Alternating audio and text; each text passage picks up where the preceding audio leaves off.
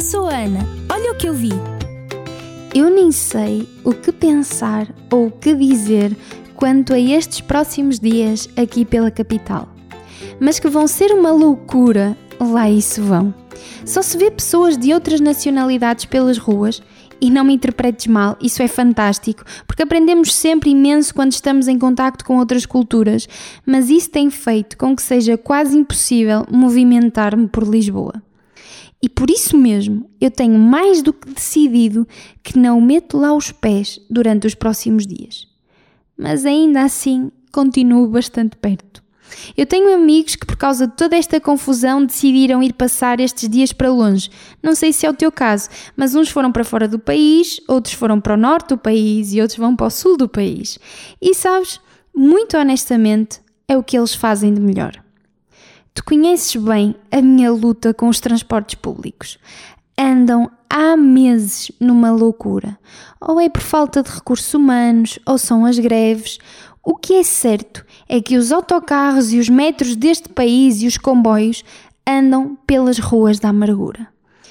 Enquanto os comboios andam bem pelos carris da amargura. E isso prejudica não só a mim, como também a muitas outras pessoas que usam os transportes públicos para se movimentarem no seu dia a dia. Ainda há umas semanas tive que fazer uma pequena viagem ao norte do país e não é que eu tive que apanhar o primeiro autocarro porque sabia que se fosse noutro horário era provável que não chegasse a ter. E nessa viagem, nessa pequenina viagem, olha o que eu vi.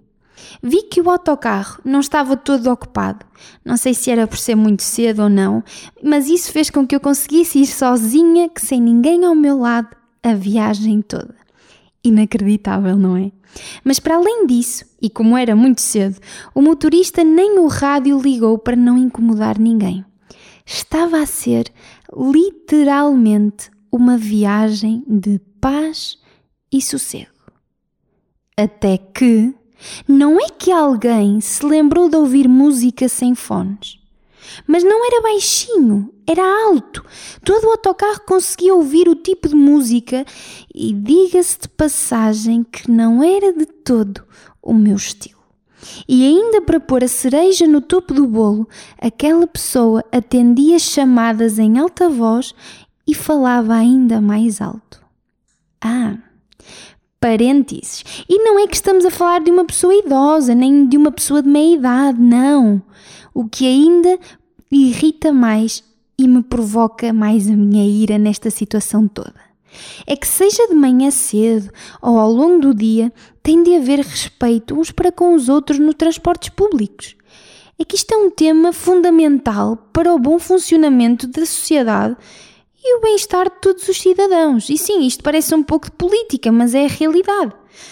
Vamos lá ver. Com a crescente urbanização e a busca por soluções sustentáveis de mobilidade, os transportes públicos assumem um papel cada vez mais relevante na sociedade e pode não ser o teu caso neste momento, mas certamente em algum momento da vida tu usaste o metro, o comboio ou os autocarros para te deslocares, é algo normal.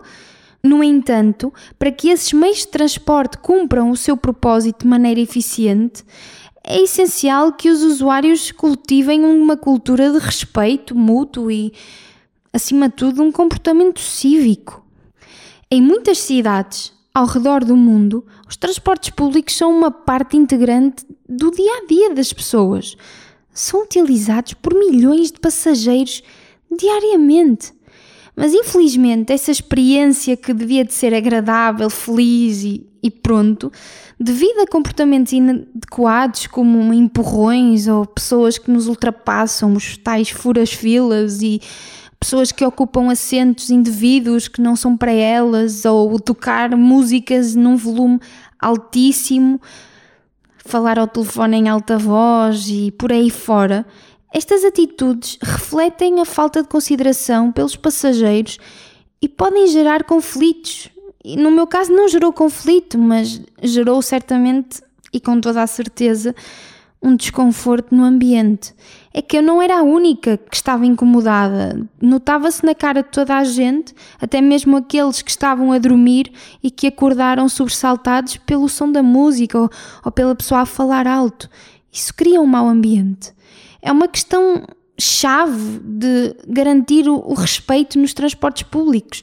Porque se nós pensarmos bem, numa viagem curta ou numa viagem longa, num transporte público, estamos ali um número reduzido de pessoas e se nem aí, naquele momento, com um número pequeno de pessoas, se consegue manter o respeito, isto é uma coisa muito micro, mas se nós ampliarmos, nós vamos ver como é que são as sociedades de hoje em dia.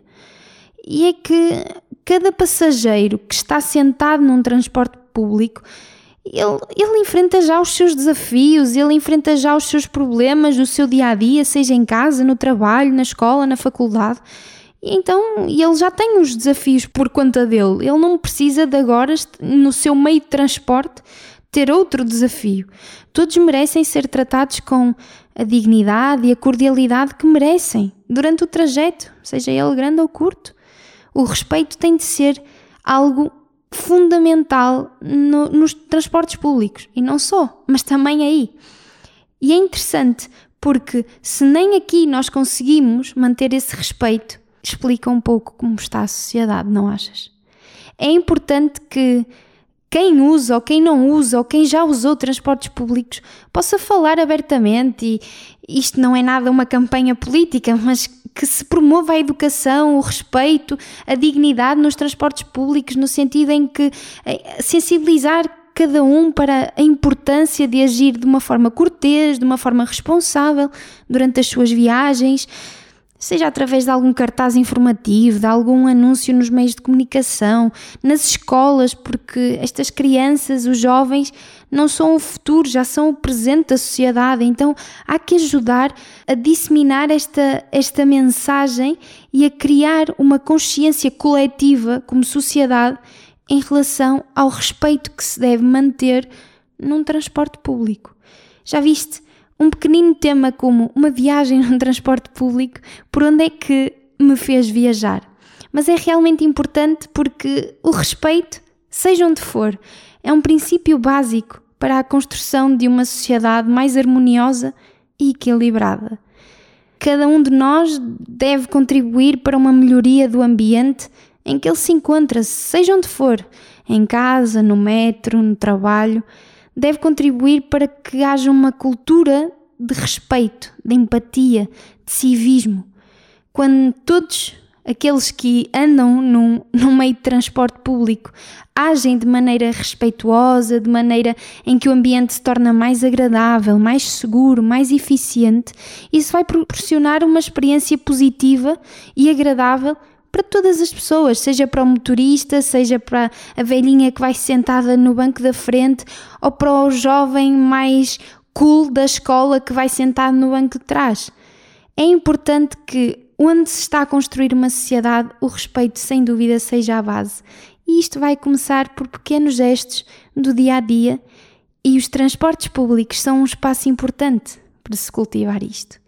Que viagem por causa de um autocarro, o que eu pude refletir e observar e pensar, mas que, sem dúvida, que o respeito seja a base de todas as relações, de todas as sociedades e até mesmo nos transportes públicos. Vou-te contando mais novidades. Até à próxima!